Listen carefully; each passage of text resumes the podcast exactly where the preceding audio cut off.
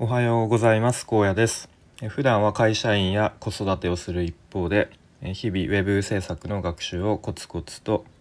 しております。このチャンネルでは現在進行形の学習の話やまた日々の生活で感じたこと、えー、思ったことなどをアウトプットしております。えー、っと今日はですねちょっと、まあ、今日はっていうか結構いつもなんですけれども、まあ、なんとなくぼんやり思っていて、まあ、結論は特にないかなっていう話を、えー、まあ、ちょっとしていきたいと思います。とまあ、たまたまですね Kindle, Kindle のホワイトペーパーを、ま持っているもののあまり活用はしていなかったんですけど、またまたまこうパラパラパラパラというかあのー、なんか入ってたかなみたいな感じで見てで以前あの入れ入れた入れてまだ読んでない小原和弘さんの「モチベーション革命」っていう本が、ま、あのあそういえばちょっと気になってたなと思ってパラパラと、まあ、パラパラっていうか読んでまして、まあ、そこであすごい面白いなっていうかこうなんとなく日々こう漠然と思っていた疑問みたい疑問というか違和感みたいのがこうちゃんと言語化されていたのでまあ、それも含めてそれを踏まえてちょっと話していきたいと思うんですけど、まあ、ざっくり言うと今の僕らの世代とまあえっと、まあ、いわゆるおじさんの世代、えー、まあ僕ちょうど上司とかうんどうだ年代で言うと40代50代とか、まあ、もっと言うと60代とかなのかな、まあ、その辺の世代の人たちとの、まあ、モチベーションの違いみたいな価値観の違いみたいな話ですかね。でまず、まあ、本に書かれてたことも含めてですが、まあ、まずおじさんの世代おじさんと、まあ、分かりやすく一括りにしてしまいますがは、えっとまあ、世の中にないもの世の中の空白を埋めるために、えー、仕事をしてきたみたいな、えー、感じですね。具体的に言うと、まあ、テレビが白黒からカラーになったりとかと、まあ、車にこう乗れるようになって、まあ、例えば通勤が、えー、まあ、電車から車になったとか、まあ、あとは何だろうな、まあ、そういうふうにこう、あのー、今までの生活でなかったものを、まあ、仕事を日々めちゃくちゃ頑張ることで何か社会にないものを生み出して、まあ、それでこうどんどん収入を増やしてみたいな、えー、そういう感じであのなんかモチベーションが生まれていったというか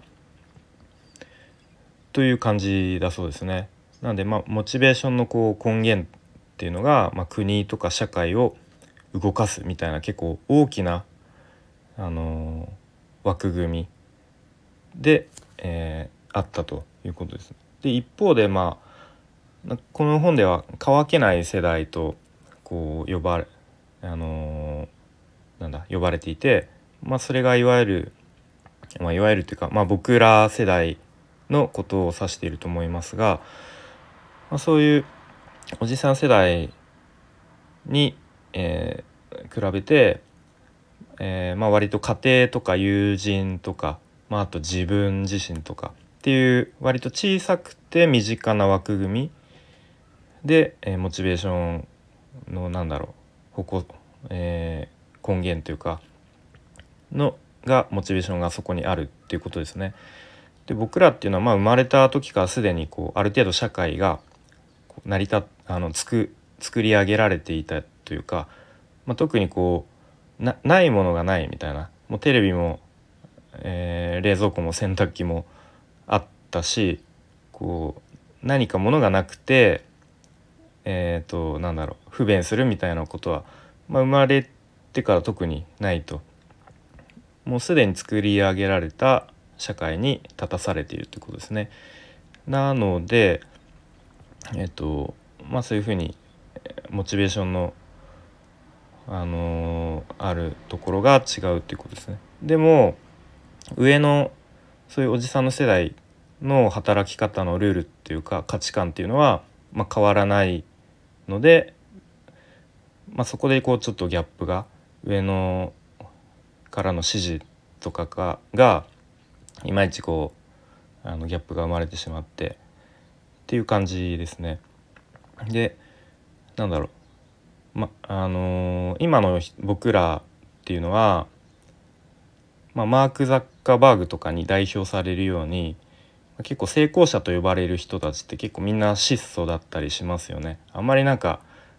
あの車とかなんか高価な時計とかってあんまり興味ないように思うんでなのでそういう金銭的ななんか報酬というか快楽よりもなんか意味合い意味を大事にする世代みたいな感じですよね。で、まあ、僕らのこうモチベーションというかなんだろううん大事にしたいものっていうのは多分家族の団らんとか人とのつながりとか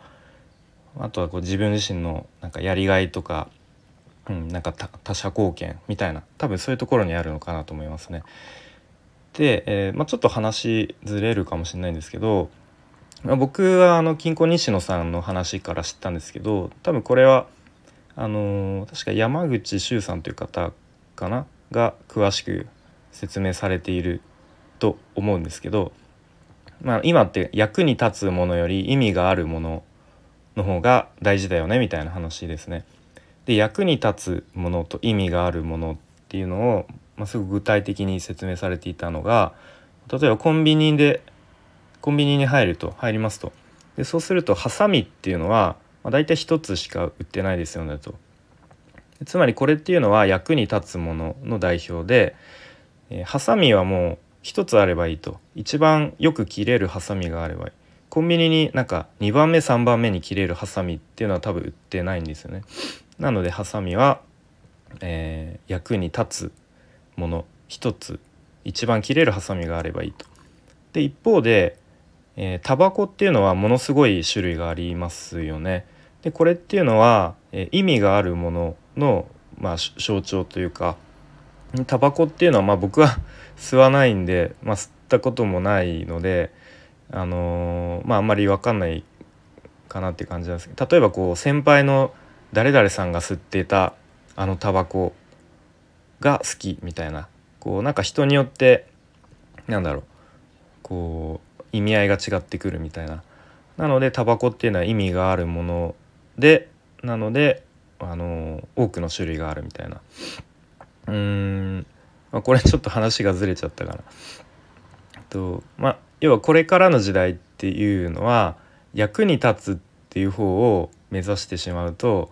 なんだろうもうナンバーワンを目指さなきゃいけないと。まあ、でも今ってもうグローバルでも世界中がつながってしまったのでインターネットでナンバーワンを取ろうとするともう世界でトップを目指さなきゃいけないそこってなかなか厳しいから、えっとまあ、意味がある方で勝負した方がまあまだ可能性あるんじゃないですかみたいな確かそんなことですね。でそれで言うとやっぱり、あの、人とのつながりというかコミュニティがとても大事になってきますよっていうことですね。例えばなんかあの、食べ物屋さん飲食飲食屋さんに行くにしてもうんその知ってるあの全く知らない人のお店に700円払うのと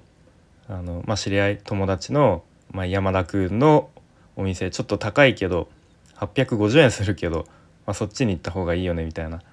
まあ、すごく単純に言うとそういう感じで人とのつながりとかがとても大事になってきますよ。っていう話ですね。なんかちょっと最初の 文脈からずれてしまった感じがしますけど。でまあ結構今の僕の仕事のなんとなく違和感みたいのを日々感じているのですが、まあ、ちょっとあんまりこう仕事の今の会社の悪口みたいにならないように、うん、ちょっと話しますが なってしまわない、えっと、まあ、今例えば普段の仕事を、えーまあ、していますと。でもその仕事内容ってこの将来の自分を助けてくれるものなのかなみたいな。あのただの作業じゃないのかなみたいな。まあすごくあまあ他の言葉で言うと、まあ、自分じゃなくても他の人がやっても全然成り立つんじゃないのかなみたいな。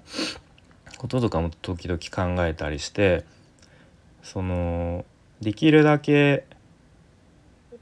今普段あの貴重な時間を割いてやることなので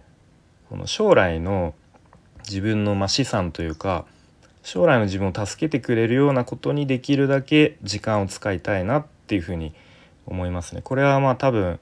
あの子供が生まれてあの、まあ、子育てとかも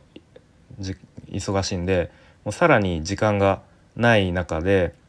より強く感じてることかなっていうふうに思いますね。で、まあ、よく、まあ、ツイッターツイッターやってるんですけどツイッターで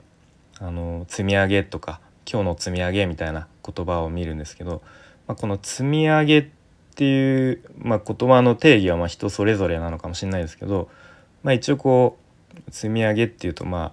イメージ的にレンガを積み上げるようなイメージだとするとその積み上げていくことであの、まあ、スキルとか、えー、なんだろうまあそういうのが自分の資産になっていくという意味だとしたら今現在、まあ普段の生活で行ってる時間を割いて行ってることっていうのは本当に積み上がってるのかなっていうのをあの、まあ、ちょっと客観的に見ていく必要があるなっていうふうに思います。ちょっと長くなってきてしまったので、まあ、この辺で終わろうと思うんですけれども、まあ、今日はですね、えっとまあ、いわゆるおじさん世代と、まあ、僕らの世代でのこうモチベーションとか価値観の違いってあ、ま、こういうところにあるんだなっていうことから、まあ、ちょっと話が、えー、それましてうんなんだろう、まあ、僕が普段ちょっとなんとなく思っているモヤモヤというかそういうとことを話してきました。はい、では今日も聞いてくれてありがとうございました。